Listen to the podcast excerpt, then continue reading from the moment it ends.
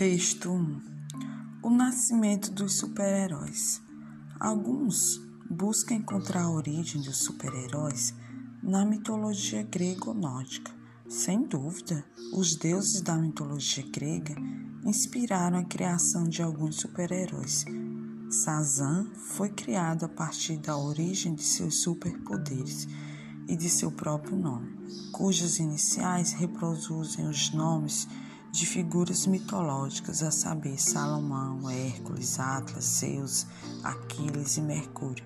A Marvel Comics produziu super-heróis e super-vilões inspirados na mitologia nórdica.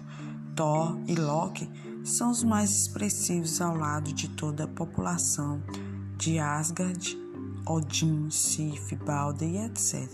E na mitologia grega, Hércules, Zeus, etc. Porém, isso não serve para explicar a origem dos super-heróis, mesmo porque os primeiros super-heróis não foram inspirados em mitologia. Vejamos o caso dos primeiros super-heróis. O Superman é um alienígena e por isso possui superpoderes. O caso do Capitão América já é um pouco diferente. Ele recebe um soro que lhe fornece sua força, sua força sobre-humana e um escudo que se torna uma das armas mais poderosas.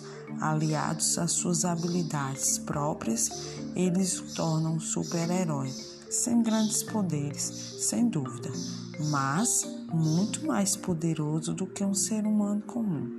Namor é oriundo de outra civilização atlântica e daí vem seus poderes, pois é filho de uma humana e uma atlante.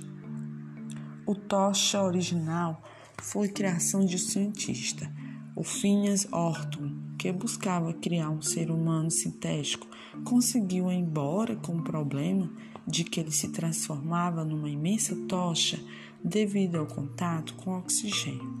A origem dos super-heróis, por conseguinte, estava relacionada com experiências científicas ou alienígenas. Nildo Viana e Reblin.